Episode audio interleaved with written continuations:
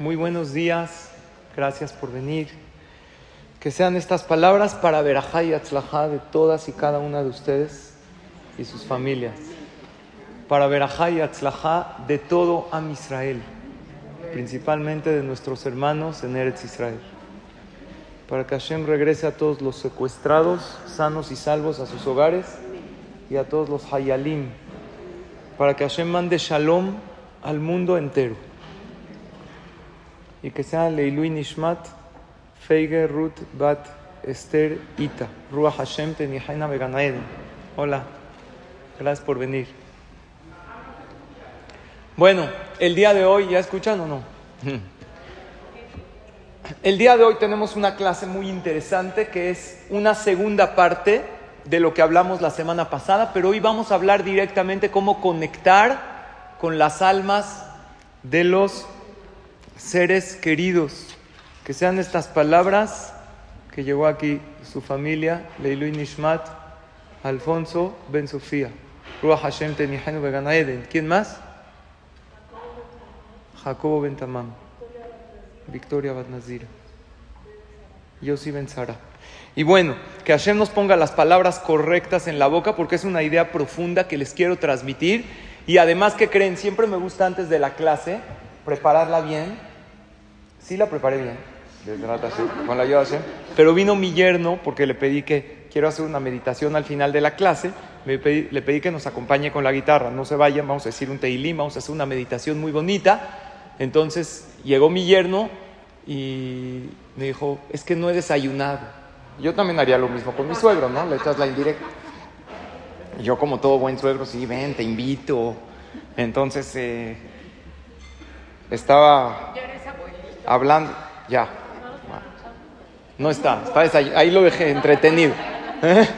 Lo dejé entretenido ahí. Entonces eh, estaba como concentrado, sí, no, muy bien. Y yo pensando en la clase, ¿no?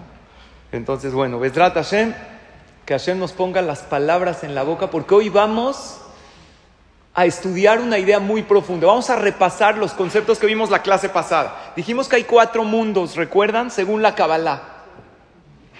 Atzilut, el mundo hasta arriba, Beria, Yetzira, Asia. No importan los nombres, la idea es que en el mundo de hasta arriba es el mundo de Hashem, donde está Dios, la morada divina, es inmenso. O sea, este mundo y este universo, dice la Gemara, escuchen lo que dice la Gemara, es como una tapa de una botella junto a la botella. ¿Qué proporción tiene? Es chiquitita la tapa al lado de la botella. El mundo, los mundos celestiales son inmensamente más grandes que todo este universo que de por sí es enormísimo. El mundo de arriba es el mundo de Hashem. Segundo mundo es el mundo de las almas, las que no han bajado todavía al mundo o los que ya fallecieron y regresan a su lugar. El tercer mundo es el mundo de los ángeles. Todo eso es el cielo. Y el cuarto es el que aquí nos encontramos, que es un mundo temporal para todos los que estamos acá. Nadie se queda aquí eternamente. Ese es uno de los motivos por el cual el nombre de Hashem tiene cuatro letras. Yud, Ke, Vav, Ke. La Yud representa al mundo de hasta arriba, la He representa al segundo, que son las almas, la Vav, los malachim, y la He de abajo al mundo de los humanos. Por eso las dos son G, si se dan cuenta. Porque el mundo de los humanos, al final, ¿a dónde vamos? Regresamos a ese mundo. Las dos son G. Es Yud G y al final G. ¿Conocían eso? ¿Sabían? Ok. Nosotros queremos recibir las cosas directo de Dios, no por medio de ángeles. Porque cuando nos llegan por medio de ángeles, no llegan al 100% completas. Queremos recibir de Hashem. Por eso nosotros decimos poteajet yadeja. ¿Qué más? Umasvia lejol. Tú abre, ¿qué es poteajet yadeja? Abre las manos quién? Hashem, en sentido figurado. De tu mano, Dios, mándanos las cosas. ¿Cómo lograr recibir las cosas directo de Hashem? Dijimos la clase pasada, sentir Hashem en cada momento y momento de la vida. Tener shalom con uno mismo, con los demás. imitar el comportamiento de Hashem, ser piadoso, misericordioso, tardo de ira, dadivoso y hacer las cosas leshem shamaim. Por Hashem, no para que la gente me vea. Hacer las mitzvot porque es correcto, porque así Dios quiere, porque así le doy satisfacción a mi creador. La clase pasada les dijo un pasuk maravilloso que lo tenemos aquí en la Shiviti, Adonai, Lenegdi, Tamid. Están muchos knises escritos. Tengo a Hashem presente frente de mí siempre. Y hoy les voy a decir otro pasuk. Teilim 55. Ashlech al Adonai Yehaveja Vehu Yehalkeleja. ¿Sabes qué? Échale a Hashem tu paquete. No cargues problemas de a gratis. Ve y solucionalos. Pero cuando ya hiciste lo tuyo, si sientes que estás cargando piedras en la vida, quiere decir que no estás suficientemente confiando en Él. Ya hiciste lo que te toca. No saben cuánto esto yo lo aplico cuando me piden consejo para arreglar un problema de Shalom Bait o del negocio. Ya hiciste lo tuyo, ahora duerme tranquilo, ahora sonríele a la vida porque lo demás le toca a Él. Para ti es una piedra pesada de cargar, pero para Él no. Y dejarle los problemas y vivir ligero no es solo cuando hay problemas. Cuando estás bien en la vida, cuando estás sana, cuando estás contenta, también dejarle a Hashem la vida cotidiana. Ahora vamos a hablar cómo conectar con el mundo. Ya hablamos cómo conectar con el mundo de hasta arriba, de Hashem. Ahora vamos a hablar cómo conectar con el mundo de las almas. ¿Qué es el mundo de las almas? Están ahí todas las almas o que ya fallecieron y regresaron o que todavía no han nacido. ¿Ok? ¿Qué hay ahí? Imagínate un mundo, pero mucho más grande que este, de puras almas. ¿Vieron la película de Coco o no? Ok, así no es. ¿Ok? ¿Qué hay ahí en, la, en el mundo de los muertos de Coco? ¿Qué hay? Todos los muertos ahí, hay conciertos, ¿verdad? Y hay, eh, es un mundo de puras almas. Tengo un amigo que perdió a su padre recientemente y me dijo, estoy tranquilo, vean qué nivel de fe. Yo aprendí de él. Me dijo, obvio, tengo el dolor de la pérdida de mi padre, pero estoy tranquilo porque sé que lo voy a encontrar otra vez. Ya sea después de mis 120 años o si viene el Mashiach y hay Tejiata Metim, lo voy a encontrar. Si hay resurrección de los muertos. Nosotros vamos a encontrar a nuestros seres queridos, o alma con alma, o cuerpo con cuerpo. Pero nunca, nunca es un hasta nunca. Siempre es un hasta luego. Siempre. Ojalá y venga el Mashiach pronto y nos reunamos con esos seres queridos con shalom y no hay que tenerle miedo a la llegada del Mashiach. Escuchen una clase que dimos junto con Jajam Abraham Cohen que la mandamos y muchas de ustedes asistieron. Ok. ¿Por qué digo que hay que conectar con el mundo de los de las almas? Porque con el mundo de los ángeles no se nos permite conectar. Les voy a decir un concepto alágico cabalístico. Ahí les va. ¿Conocen qué es mimbe ¿Han oído? En la alajá, ¿no? Si se mezcla algo con algo de la misma especie. No importa en la alajá, en respecto a cosas que se, que se revuelven, ¿ok? En la alajá. Pero en la cabalá hay mimbe la misma especie. Yo no soy la misma especie que el ángel, pero sí puedo conectar con el mundo de las almas porque somos de alguna manera de la misma especie. Los ángeles nada que ver conmigo.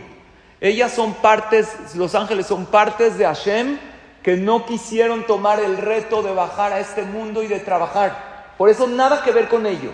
Cuando Dios los manda a alguna misión, los manda a Él. Pero yo no puedo prenderle una vela, vamos a decir, a un ángel e invocarlo, no se debe. Oye, Malach Rafael, no. Shalom Alejem es otra cosa, ya explicamos la clase pasada. Shabbat, Dios manda Malachim. Pero ángeles, no, hay gente que cree que los muertos se hacen ángeles. Ya es un angelito. Había uno que tenía una suegra muy buena. como la mía. Está aquí, mi, suegra me dijo que iba a venir, no sé si llegó. ¿No? No está. Marta está aquí, levante la mano.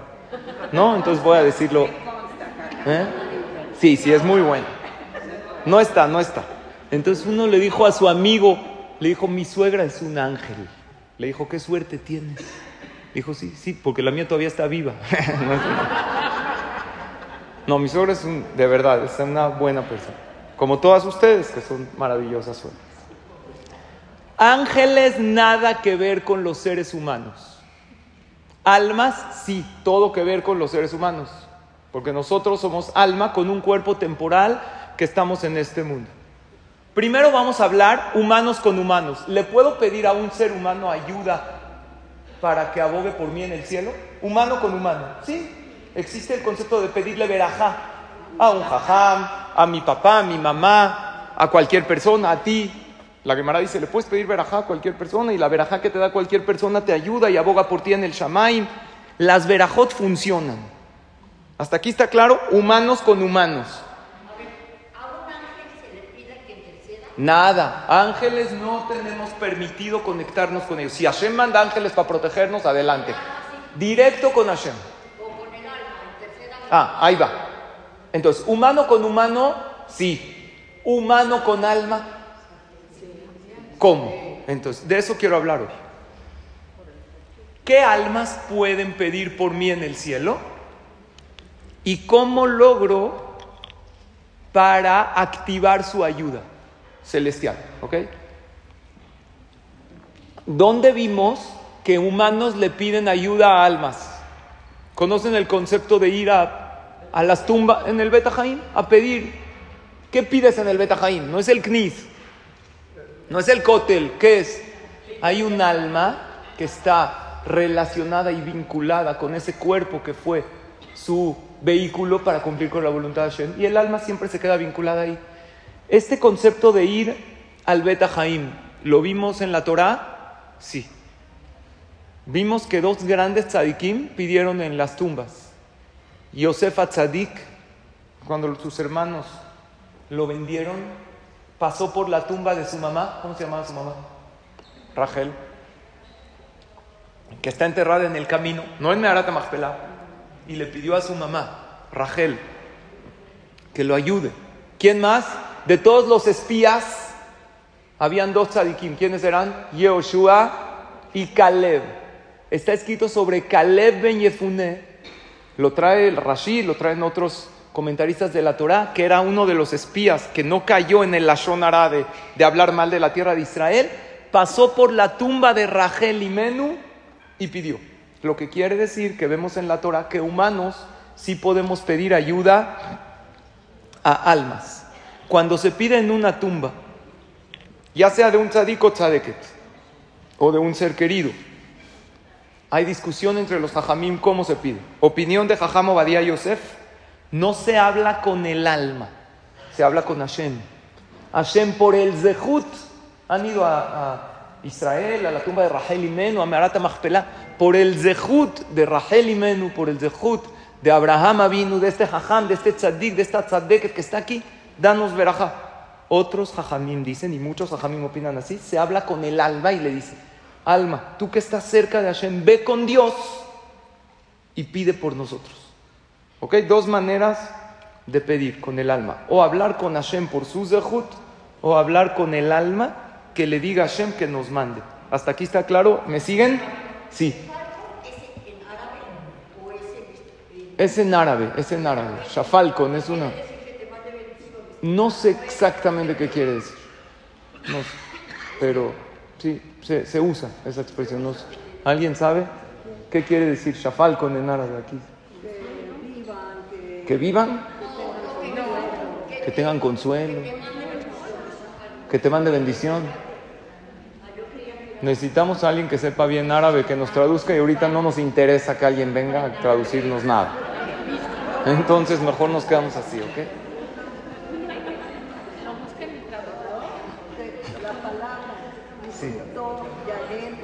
Ah, muy bien. La palabra Zehutó Yagen Alenu es una expresión y está muy relacionado, muy bien, Tere, con lo que estamos hablando. Su Zehut que nos proteja. El Zehut de ese tzadik, de ese tzadeket, que nos proteja. A lo mejor oyeron la parábola de una mujer embarazada de gemelos, que tiene dos bebés en su panza. Y estos bebés, ¿qué hace el bebé en, en el vientre materno, según la Torah? ¿Qué hace? Patea, según la... Estudia Torah con un malaj. Ok. Entonces estos dos bebés les dan recreo un ratito de la clase y, em, y empiezan a platicar. Y un bebé le dice al otro, a su hermano, le dice, qué vida, está de maravilla aquí. Está increíble, no nos falta nada. Estamos felices acá. Comida del cordón umbilical. La pasas de maravilla. No sé qué haces ahí. Te cuelgas ahí de, como Tarzán. Ah, la pasan bien.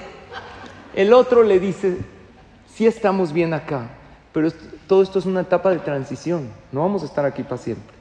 De aquí nos vamos a un mundo grande, un mundo millones de veces más grande, con cielo, con árboles, con sol. El otro, que no es creyente, le dice, ¿qué te pasa? Esta es toda la vida. No hay nada afuera de acá. Y así se la pasan discutiendo si hay algo después o no hay algo después. Cuando llega el momento del parto, nace primero, vamos a llamarle el creyente, el que cree que hay algo después. El otro que se quedó en el vientre materno que todavía no nace. El que piensa que su hermano que se murió. Pero en realidad no se murió, nació. él cuando nazca se va a percatar que hay algo después. Que esto era nada más una etapa de transición. Jajamín dicen exactamente así es la vida. Esta vida en la que estamos acá es un mundo de transición relativamente pequeño, porque 120 años al lado de la eternidad no es nada. Y algún día vamos a nacer, cuando uno fallece, fallece de este mundo, pero nace en el próximo. Alguien de aquí anhela, oye, qué tiempos aquellos cuando estaba en el bien, en la panza de mi mamá. Wow, nadie, porque lo dejaste atrás. Cuando una persona realmente pasa a la otra etapa, a la vida eterna, no anhela esta vida. Este mundo es un mundo de retos, este mundo es un mundo que hay que pasar muchos obstáculos. Y para los tzadikim allá, los que realmente cumplieron su misión, es algo muy grande. Llegaron a la finalidad. Tengo una caja de frases y como íbamos a hablar de este tema, saqué una frase precisamente referente al fallecimiento y dice, aquellos que no esperan otra vida están muertos también en esta. Eh, si, no hay un después, ¿qué sentido tiene acá? Vivir, luchar, hay veces sufrir. ¿Eh? Hoy en día ya hay pruebas de todo. Hoy en día ya hay gente que fue y hay gente, oye, ¿quién fue y regresó? Y hay millones de testimonios de gente que estaban clínicamente muertas según la ciencia, después de seis minutos de morir, ya no puede uno regresar. Y si regresaría a este mundo, regresaría con daños cerebrales severos. Sin embargo, ya hay testimonios de gente que ha fallecido y ha regresado y ha contado lo que ve allá. Hay gente que ha soñado con cosas reales, o sea, pruebas, fallecidos que les dicen cosas que es imposible que sepan si no hay algo más allá. Hay pruebas que el libro del Zohar y libros de Kabbalah son verdad porque tienen datos, profecías que ningún ser humano pudo haberlo escrito solo. Y en esos libros de Kabbalah nos hablan de todo lo que es una vida después de esta vida. Ahora, ¿quién puede ser abogado allá? Esa es pregunta número uno. Y pregunta número dos, ¿cómo hacer que aboguen por mí? Ahí les va. Las virtudes y los defectos que tenemos. Todos tenemos virtudes y defectos. ¿Están en el cuerpo o en el alma? En el alma. ¿Verdad? El cuerpo es un estuche. Si las virtudes y los defectos están en el alma, que es mi esencia, cuando la persona fallece, lo que trabajó, trabajó. Sus buenas cualidades se quedan eternamente con él. Y sus defectos también se quedan eternamente con él. El que es enojón y no trabajó su enojo, después de 120 años, ¿cómo es allá? Igual de enojón. Se pelea con el ángel que pasa. ¿Y por qué? Quítate. No se trabajó. Envidioso acá, envidioso allá. El que siempre, allá ya no hay trabajo. Hay manera de superarse, vamos a ver cómo. Pero está claro este concepto, lo que uno no se trabaja acá, no lo puede lograr allá. Y hay muchos jajamín que explican que así es el concepto del Geinam. Hay gente que habla del Geinam, del infierno. ¿Qué es? No sé, un jajam dijo, yo la verdad no hablo de eso, yo prefiero pensar cerrado por reparación o por sobrecupo, no importa por qué. Pero la Gemara dice lo siguiente, una persona que aquí envidió todo, el coche del otro, la vida del otro, la casa del otro, los hijos del otro, llega allá y no va a poder disfrutar del paraíso que Dios le da. Y la Gemara dice una frase, escuchen esta frase. Se quema de lo que le dan ahí su parcela, su vida eterna ya, pero pues el otro llegó más. Escuchen esto. No es difícil llegar al paraíso, es difícil disfrutar de él. Hashem te puede dar un paraíso precioso, pero si una persona aquí en vida vio todo lo negativo de los demás, de la vida, estando allá también. Por lo tanto, según este concepto, ¿está claro? Según este concepto, ¿quién puede abogar en el cielo? El que abogó acá. Porque hay una mitzvah de juzgar para bien a todas las personas. Porque si tú juzgas para bien, quiere decir ves lo bueno en cada persona, entonces puedes, después de 120 años, abogar allá. ¿Cuál es el problema de hablar la Shonara? Hay muchos problemas acá. Pero uno que habla la Shonara en vida se convirtió en un acusador.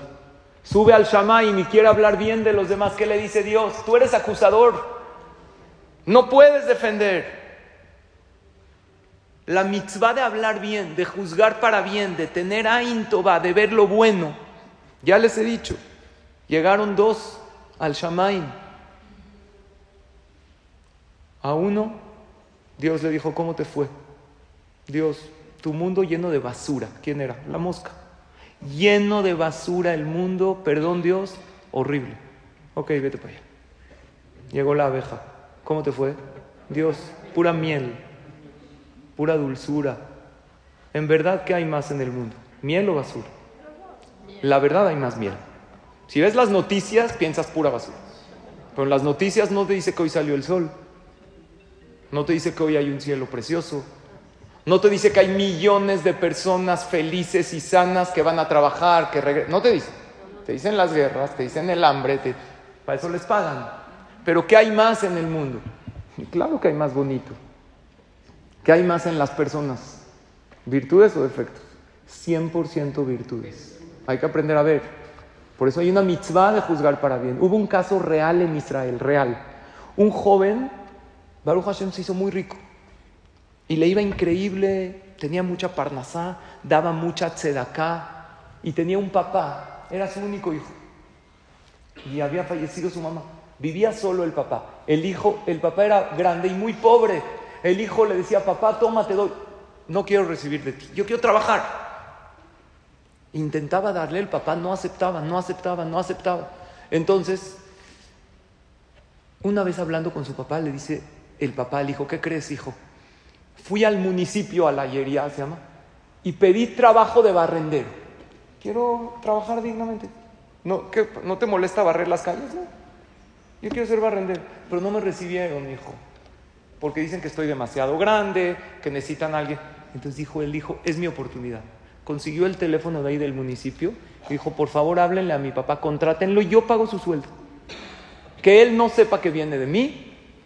Le hablan y le dicen, Señor, ¿qué cree? el puesto de barrendero que le dijimos que no, se acaba de desocupar. Hay una vacante, mañana se... El hombre estaba feliz, va a trabajar dignamente. ¿Y quién pagaba en verdad el sueldo? El hijo. Y el hijo, papá, ¿cómo te va? Increíble, Baruch Hashem, tengo mi trabajo. El papá no sabía que recibía de su hijo, pero la gente criticaba al hijo. ¿Por qué? La gente no sabía. Decían, ¿cómo es posible que el Señor vaya en un coche nuevo? Él tenía mucho dinero. Date de acá, ayuda a los demás y deja a su papá abandonado. Y todo el mundo lo criticaba y hablaba mal de él. El hijo no le quiso decir la verdad al papá porque si no el papá no iba a aceptar por su dignidad. Y escuchen esta historia real.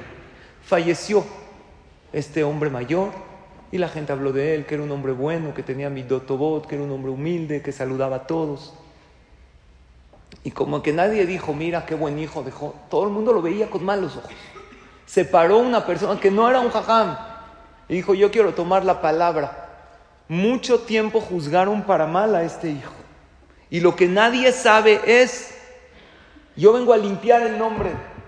El hijo, todo el mundo sabe que de acá, pero lo criticaban. Oye, ¿cómo no ayuda a su papá? Su papá no quería recibir. Y él le consiguió el trabajo y él le pagaba de su bolsa y todo lo que tenía. Es más, varias veces le hablaron a subir el sueldo y era el hijo que le ayudaba. Y nadie sabía esto y todo el mundo lo juzgó para mal. Y limpió el nombre del hijo. Y de aquí aprendemos, primero que todo, que las cosas caen por su propio peso. Cuando hablan mal de ti, si tú estás haciendo lo correcto, tú en lo tuyo. La verdad se va a saber. Sof kol nishma. Así dice el rey Salomón. No allá. Sof kol nishma significa al final todo se sabe. No nada más en el Olam va en este mundo se va a saber. Si tú haces bien las cosas, se va a saber la verdad. Y por otro lado, siempre juzgar para bien, porque cuando nosotros juzgamos a la otra persona, nada más estamos viendo un fragmento de la vida de la otra persona. ¿Cómo dice el Pirkei Avot? ¿Quién conoce esta frase? Ebe danet kola adam lekaf zehut. ¿Qué es lekaf zehut? Juzga a toda persona para bien, pero el Pirkei no dice para bien, dice lekaf zehut. Lekaf zehut es inclínate. Dice Rivka, café es una cuchara. ¿Qué es una cuchara? Una cuchara. Cuando tú hiciste una comida deliciosa, un pollo con papas y kipe. estaba delicioso el kipe. Entonces acabó. Llega tu hijo, no, no quiero comer. No, por favor, come. Ok, un kipe. Te aceptó al final un kipe. Pero ya no hay muchos. ¿Qué haces con la cuchara? Buscas, le escarbas hasta que agarras el bendito kipe. Si no, no come el niño. Lo buscas hasta que lo encuentras porque te pidió que le sirvas, quiere comer. Dios te dice, sírveme por favor. ¿Qué? Quiero escuchar una mitzvah de, tu, de tu hermano, de tu hermana. Oye, pero no veo, veo. Agarra una cuchara y escarba y encuentra, porque ahí hay. Kaf Zehut, agarra esa cuchara y revuelve. Dios no quiere escuchar cosas malas de nadie, son sus hijos. Quiero que encuentres lo bueno en tu amigo.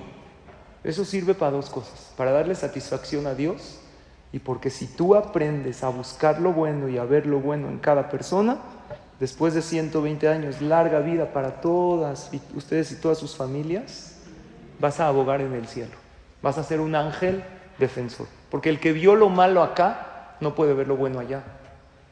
Entonces, ¿quién puede, entonces regreso a la pregunta, ¿quién puede abogar por nosotros allá?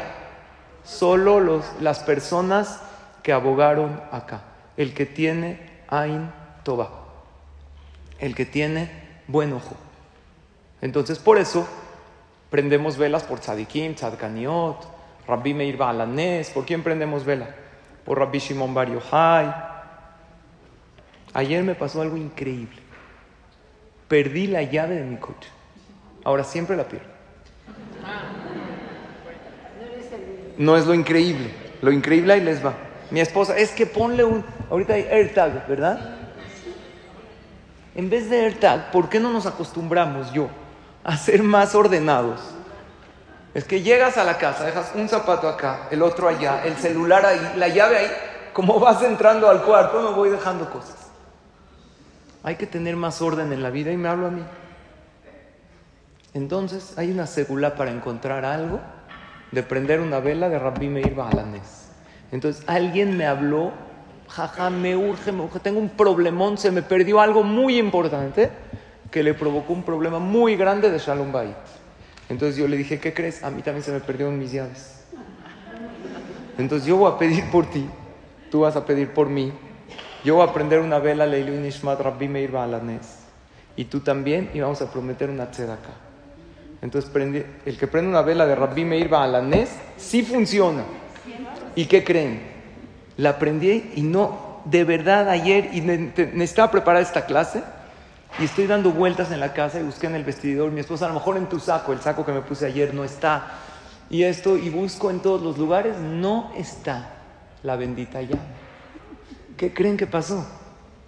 Hoy en la mañana, en donde no pensé, ahí estaba. Le hablé a esta persona, le dije, yo ya la encontré. Me dijo, yo todavía no. le dije, bueno, pues Hashem, tú sé que lo vas a encontrar. Es una segulá aprender de Rabbi Meir Balanés para encontrar algo y prometer una tzedakah. ¿Por qué prendemos de Rabbi Meir Balanés? ¿Qué hizo Rabbi Meir Balanés? Milagros. ¿Por qué hizo milagros? Siempre abogó por Am Israel y por eso aboga en el cielo.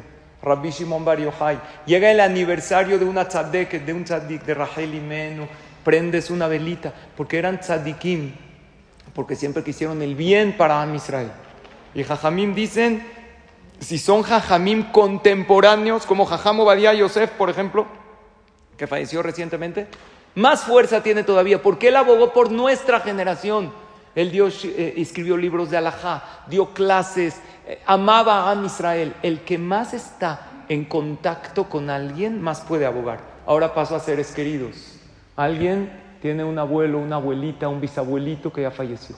O padres, que Hashem les dé larga vida a nuestros padres, a todo Am Israel. Como ellos nos querían mucho en vida, pueden abogar por nosotros allá. Ahora, ¿cómo se logra que aboguen por mí allá? ¿Qué hago? Ya vimos quién puede y quién no, ¿ok? ¿Por qué la vela? ¿Qué pasa? Se llenan solicitudes, ¿qué hago? ¿Cómo? El Señor está ahí, el eh, Sali, el Hajam Abu está feliz en el Shamay, de repente lo llaman, oye, ven para acá. Te prendió una vela, voy a abogar por él. ¿Cómo funciona exactamente? Entonces vamos a profundizar en esto. ¿Por qué? ¿Cómo hago que allá hablen por mí? Entonces, la clase pasada les dije, y esto hay que metérnoslos muy bien en la cabeza, los seres queridos están muy al pendientes de nosotros. Y así dice la Gemara en Masejet Berajot. Y aquí me preguntaría, ¿cómo sabemos? Y la respuesta es, hay mil pruebas que la Gemara está escrita con Roja Kodesh. O sea, hay profecías en la Gemara, hay cosas que hablan del futuro. La Gemara la escribieron Jajamim que como que Hashem se las dictó. Y ahí en la Gemara dice, en Masejet Berajot, que los seres queridos están al pendiente de nosotros. Cuando alguien fallece se pone una matzeba. ¿Qué es una matzeba? Una lápida. ¿Por qué se pone una lápida en la tumba de un ser querido? ¿Para saber quién es? ¿Por qué no pone un letrero? Hay algo más. Matzeba es como un pacto. ¿Dónde vimos en la Torah por primera vez la matzeba? No en un concepto de muerte. ¿Quién sabe? ¿Eh? Perashá de la semana. Labán con Jacob. Labán con Jacob. Suegro y yerno. ¿Ok? Hizo una lápida. Hay yernos que quieren lapidar al suegro. Ahora sí espero que mi yerno esté ahí. Entretenido en el desayuno pero nos llevamos bien, Marujas. Ah, hola, no, no dije nada, ¿eh?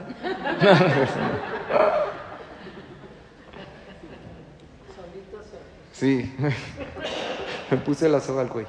Labán y Jacob tuvieron muchos problemas. Labán era un tramposo, no importa la historia, ¿ok? Le cambió mil veces el contrato a Jacob. Al final hicieron un pacto, una matzeba. Matzeba es un pacto. ¿Qué es pacto? Yo hago por ti, tú haces por mí. ¿Está claro lo que es una matzeba? Copy-paste, lápida, con los fallecidos. Los fallecidos, allá arriba, están en un lugar en el Ganeden. Ahora, ¿todas las casas en la tierra valen igual? Hay zonas, ¿no? Hay zonas más finas, hay casas más grandes, igual allá. Hay zonas, hay categorías. ¿Cómo allá uno se eleva de categoría? Ya no puede hacerlo solo. Mientras estemos, ¿por qué le pedimos a Hashem larga vida, buena vida? Si lo principal es allá y aquí es una etapa de transición, aquí es la panza de la mamá. ¿Para qué quieres estar más en la panza?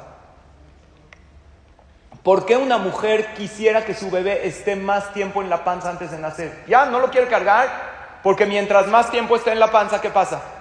Más se desarrolla, crece mejor y va a estar más sano aquí en esta vida. Igualito. ¿Por qué le pedimos a Hashem larga vida?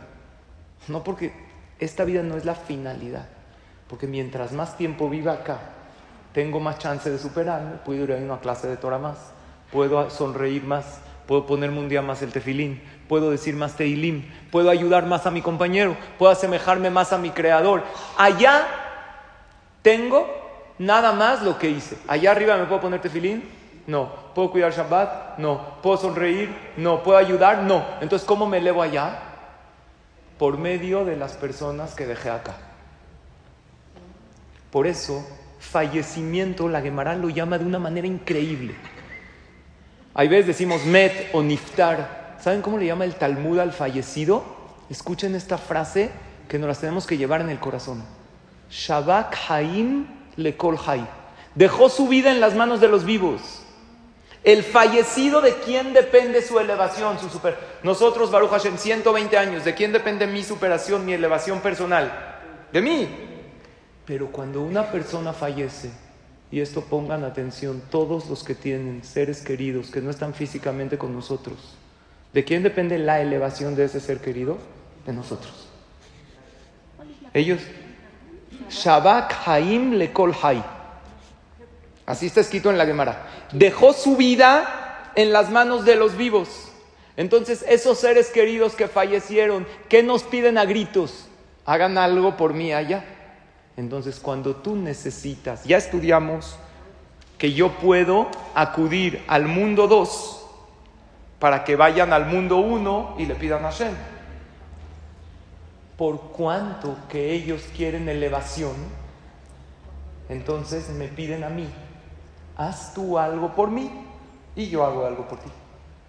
Dando y dando, pajarito volando. Entonces, él me pide a mí que yo haga algo y yo le pido que él, que ella haga algo. Así funciona. Esa es la manera de pedirle a los seres queridos que aboguen por mí. ¿Cómo funciona en la práctica? Mencionaste una vela. Cuando yo prendo una vela de Rabbi Meir de Rabbi Shimon Bar Yochai, de Rachel Imenu, de un ser querido, no es nada más vela y ya. Es que se haga una mitzvah en esa vela.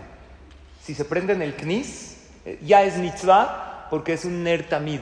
En el knis tiene una... Es, eh, eh, el hecho que haya velas en el Beta Knesset, ahí está, es en recuerdo al mizbeach, que había una vela siempre encendida, eso ya es una mitzvah.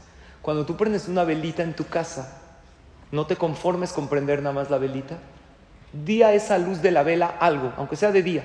Párate junto a esa vela, di una tefila a Hashem, pídele por los hayalim, di un teilim, entonces ya hiciste algo por ese ser querido, entonces él dice, ahora yo hago por ti. ¿Cuándo más los seres queridos están dispuestos a hacer por nosotros, según lo que estudiamos? Cuando ellos más necesitan. ¿Cuándo más ellos necesitan? O en su primer año del fallecimiento, porque están en el DIN. La persona cuando fallece tiene 12 meses de juicio celestial durante esos 12 meses te está pidiendo, por favor hagan mitzvot para mí. Entonces, como tú hiciste, tú le dices, yo ya hice por ti. Ahora tú ve con Hashem y pídele que yo tenga verajat, la que encuentre la llave del coche, que siempre el mismo distraído, por favor. O en el aniversario del fallecimiento. Porque en el aniversario del fallecimiento lo vuelven a juzgar año con año. ¿Por qué lo vuelven a juzgar si ya falleció? Porque le dicen, dejaste una descendencia. ¿Qué hizo esa de hace un año, hace 10 años te fuiste físicamente de este mundo. Vamos a ver si el mundo es mejor gracias a ti. Vamos, porque muchos pasan por el camino, pero muy pocos dejan huella. Hay que dejar huella en este mundo. Hay que hacer de este mundo un lugar mejor. Y los tzadikim y tzadkaniot, ¿ustedes creen que hay un día en todo Am Israel que no se prende una vela de Rabbi Meir Balanes? No existe. Diario. Hay un día que no se prende una vela de Rachel y diario alguien prende. Y si llevas el nombre de ese tzaddik o esa tzaddiket, te identificas más con él porque el nombre es la esencia. Y si tú te llamas Sara, y si tú te llamas Lea, y si tú te llamas Rachel, y si tú te llamas Esther, y si tú te llamas Rivka, tienes algún vínculo con esa alma, entonces prendes una vela, eso es vela. Vela y haces una mitzvah. ¿Qué más? Estudias algo de Torah, Leilu y Nishmat. ¿Qué más? Dices una verajá Leilu y Nishmat. ¿Qué más? Un libro imprimes Leilu y Nishmat, entonces toda la gente que lo estudia, aunque la gente no, no lea el Leilu y Nishmat, Tu intención cuenta y tú imprimiste este libro, este Tehilim, Leilu Nishmat. Sí.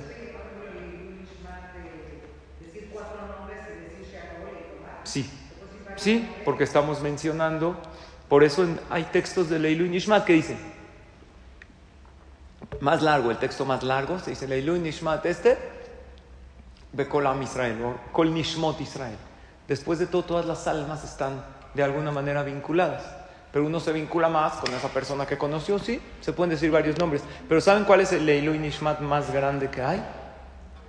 Seguir el ejemplo de buenas acciones que esa persona falleció.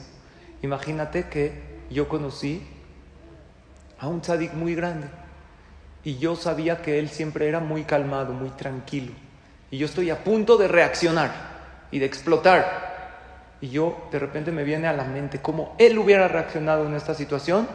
Y yo digo, Leilu Nishmató, voy a mantener la calma porque yo viví con su ejemplo. Así hacía Yosef Tzadik siempre, aun cuando falleció ya Jacob, dicen los Mefarshim, Yosef era exitoso. Cuando no tenía a Jacob, su papá, frente a él, siempre se acordaba de él y actuaba como él. Y cuando ya había fallecido, imitaba y seguía sus pasos. Entonces un Leilu y Nishmat muy grande es que tú pienses en ese ser querido, hombre, mujer, papá, mamá, abuelito, abuelita, y tengas sus virtudes presentes, las anotes en algún lugar y te comportas como él o como ella y en ese momento haces Leilui Nishmat. Entonces, por eso la Gemara dice que los tzadikim en la en así termina la Gemara en Masejet Berajot. Tzadikim en la en de loba olama. Los justos en Am Israel no tienen descanso, ni en este mundo ni allá. ¿Cómo que no tienen descanso? Al revés, el alma tiene descanso. No decimos Ruach Hashem ni Hainu hay algo que no se refiere a un... Claro que descansan, están cerca de Hashem, pero todo el tiempo les mandan solicitudes. Abraham vino, le dicen, oye Abraham, te hablan, hay alguien que está pidiendo por tus zehut. Entonces Abraham vino va y aboga por él, pero también él se beneficia. El alma de Abraham, de Isaac, de Jacob, de las matriarcas, de Moshe Rabbenu, se está todo el tiempo elevando y a su vez ellos están abogando por todos. Entonces creo que hoy y la clase pasada estudiamos cosas muy interesantes. Entendimos que existen cuatro mundos. Entendimos que me puedo conectar para yo recibir las bendiciones directo de Dios y no por medio de los ángeles. Entendimos que los no me vinculo yo con el mundo angelical. Si Dios quiere mandar ángeles como en Shabbat que manda, que mande. Pero lo que yo quiero es directo de su mano. Los ángeles de alguna manera son inferiores a los seres humanos, de alguna manera, porque ellos no se pueden superar y nosotros sí. Y aún lo, ¿quiénes son más grandes? Los seres humanos que fallecieron, el mundo de las almas o el mundo de los ángeles. Las almas, porque las almas se siguen elevando para toda la eternidad, porque sí, dejaron descendientes que están haciendo por ellos y ellos también por los descendientes. Pero los ángeles, ¿cómo les llama la Torah?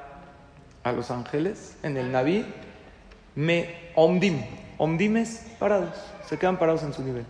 Y los humanos que ya fallecieron, me halgim, todo el tiempo avanzan, todo el tiempo se superan. El día que tú le dijiste a Dios, quiero bajar a este mundo, dame un cuerpo, acepto el reto, desde ese momento decidiste superarte para toda la eternidad. Porque aun cuando la persona fallece, también se supera, porque dejó, dejó en este mundo una persona que no, que no tiene a lo mejor un vehículo para transportarse. ¿Se puede transportar? Sí, si alguien lo lleva. Ellos ya no tienen vehículo, pero nosotros somos su vehículo. Aprendimos muchas cosas en estas clases, clases muy interesantes. Y ahora quiero hablarte a ti. A ti que a lo mejor perdiste un ser querido, que te imagines a ese ser querido, abuelito, bisabuelito, bisabuelita, que conociste, ¿cómo lo ves? Imagínate lo feliz en el Shamaim. Velo con esa sonrisa que lo caracterizaba. Y velo cómo te ve orgulloso. Está muy orgulloso de ti, que eres una hija que Baruch Hashem se ha superado, que estudia Torah, que se acerca al Beta Knesset. ¿Qué te diría este ser querido que falleció si te podría hablar? Dos cosas te diría. Número uno, estoy bien. Estoy en un mundo mejor. Número dos, no me olviden. No dejen de hablar de mí. Cuéntale a tus hijos, cuéntale a tus nietos cómo era tu papá, cómo era tu mamá, cómo era tu abuelo. Qué miedo. Estábamos hablando de los seres queridos, de repente son. No es ninguna llamada de. Es de aquí.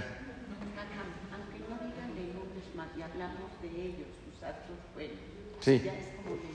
Claro, si imitamos sus acciones y yo digo, él hubiera hecho esto, yo también lo haré. Eso es Leilu Nishmato. Ahora, eh, sí. Si alguien no tiene descendencia, es una excelente pregunta. La Gemara en Masejet Berajot habla de un rey que se llamaba Hizkiyahu Amelech, que no se quería casar.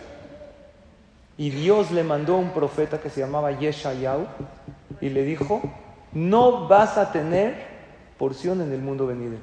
Porque como tú no te quieres casar y no quieres traer hijos al mundo, te vas a quedar atorado allá. No hay quien haga nada por ti.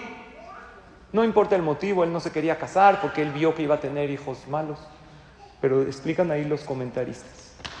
Si uno no se quiere casar y no quiere tener hijos porque no quiere, está mal y no se supera. Pero si uno no encontró o Dios no le mandó, ahí no. Cabalísticamente, y eso es importante que sepan, una pareja siempre, aunque no tengan hijos físicos, siempre tienen hijos espirituales. El hecho de casarse ya producen hijos espirituales que abogan por ellos y esa va a ser su descendencia para todo. Y el que no encontró Shidduch, si hizo su máximo, Hashem, todos van a encontrar Shidduch. Siempre hay que pensar eso. Y todos van a tener hijos y va a haber continuidad. Porque Hashem quiere, nada más hay veces Hashem pone pruebas para, para ver cuánto uno sigue confiando en Hashem y por alguna vida anterior que no sabemos. Pero para nosotros, que es lo que aplica, nadie no tiene descendencia porque no quiere, ¿verdad? Nadie no se casa porque no quiere. Si en alguna ocasión pasó, Barminan, han fallecido en Am Israel gente sin descendencia. Jóvenes, antes de casarse, no porque no quisieron, quisieron, nada más hasta ahí llegó.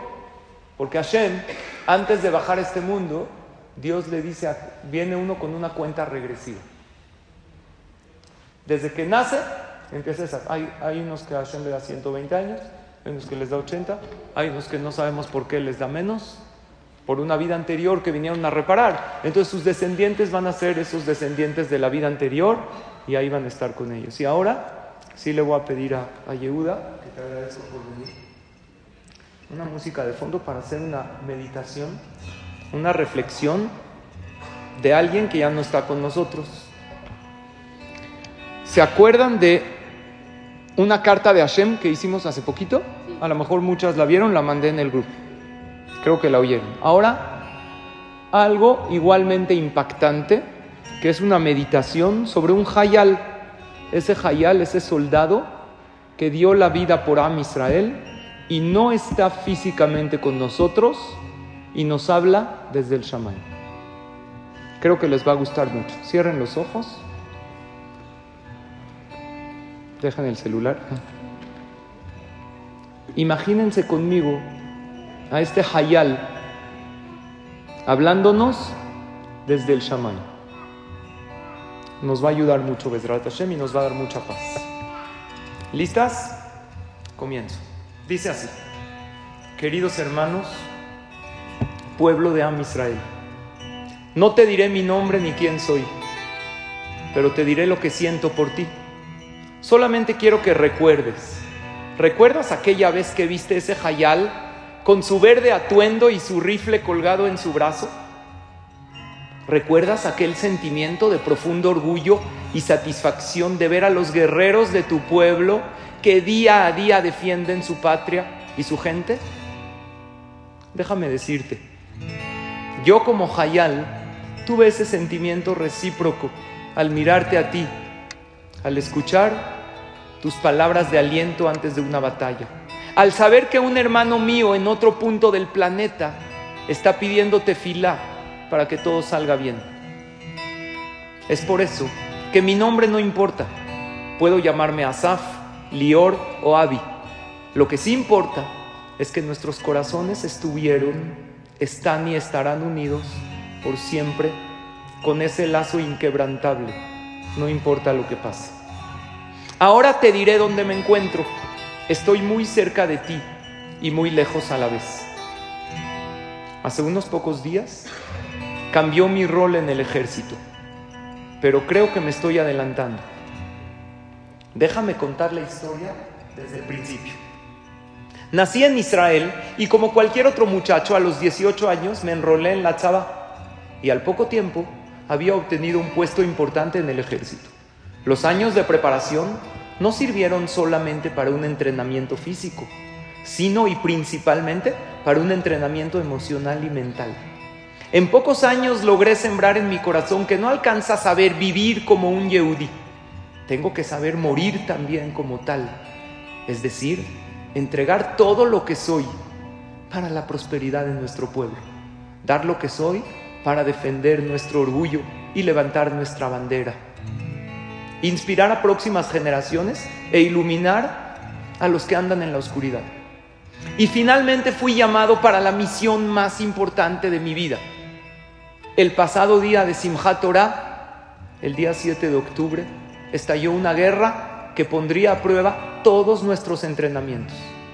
Debíamos luchar con un enemigo incierto e impredecible que no le importa morir o defender, solamente matar y aterrorizar. Pero no había vuelta atrás. En el camino al frente de guerra, te recordé a ti.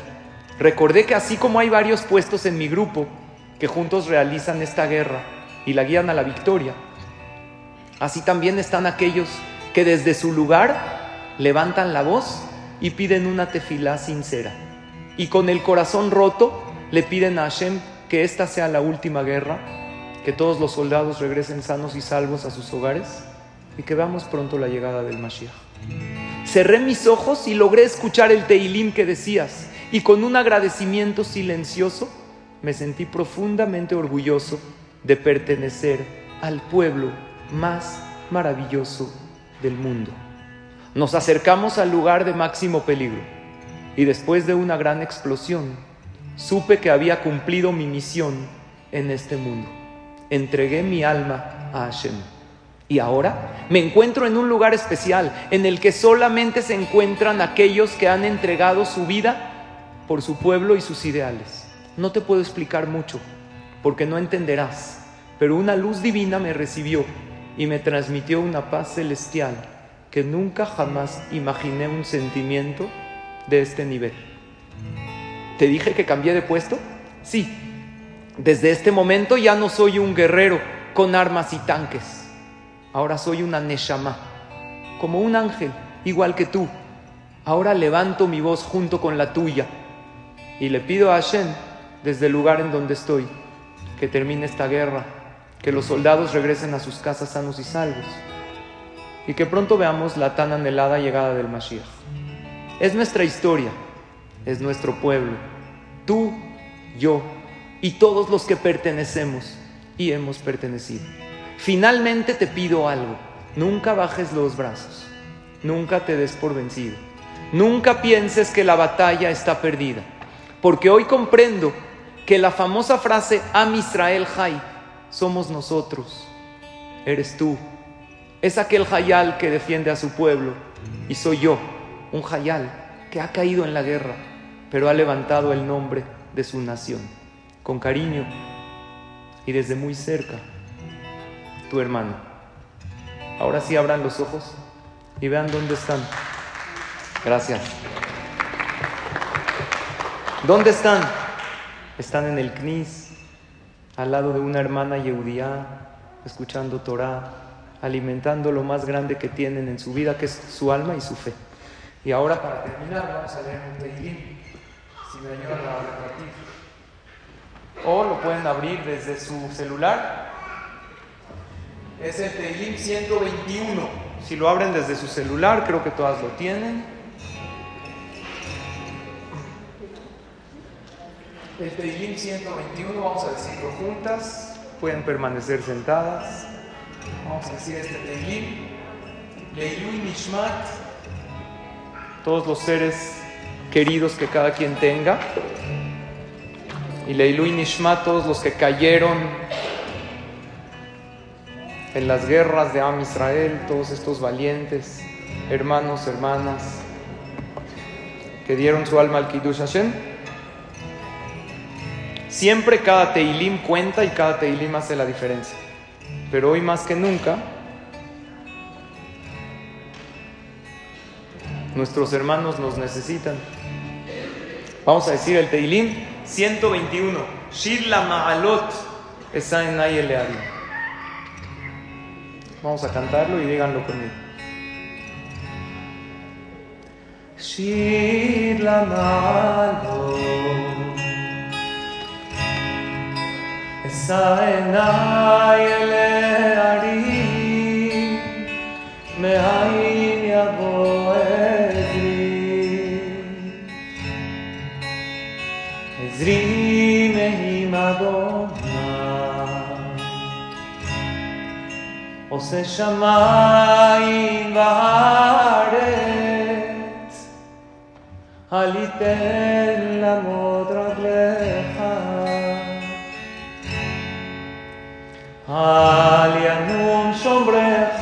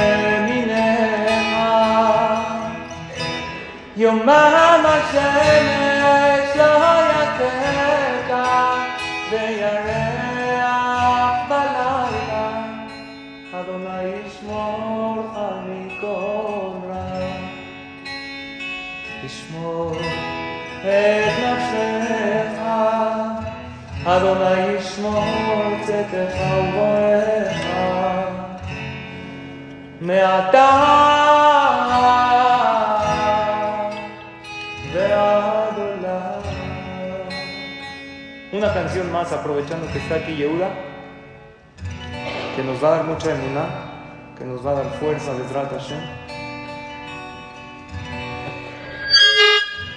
Que tenemos que vivir con fe en cualquier situación de la vida, sabiendo que todo lo manda Kadosh Baruj Hu y todo para mí. ¿Sí, Yehuda? Con amor. Con amor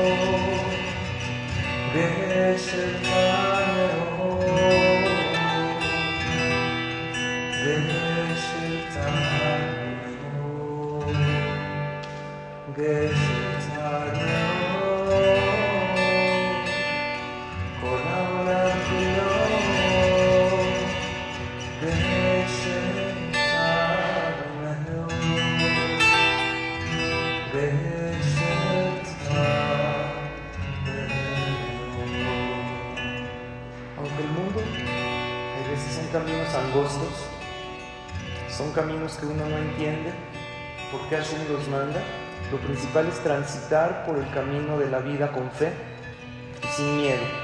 Sin miedo sabiendo que Hashem nos guía y si nos ponemos en sus manos, nos guía cada paso y paso de nuestra vida. Aunque parezca difícil, aunque el problema parezca imposible, Hashem está ahí si le pedimos que no nos dejen ni un segundo. Deja.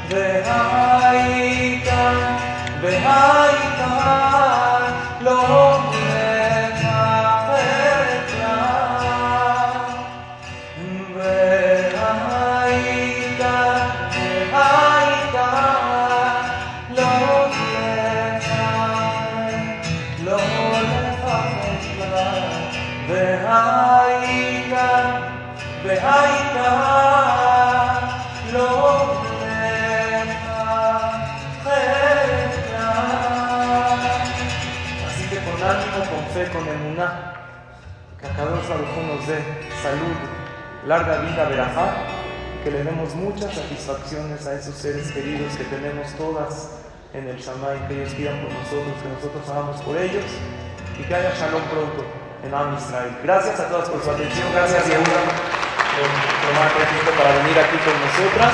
Les había prometido cantar porque ya varias me habían pedido y bueno, aquí estamos. Nos vemos martes que entra con un tema increíble.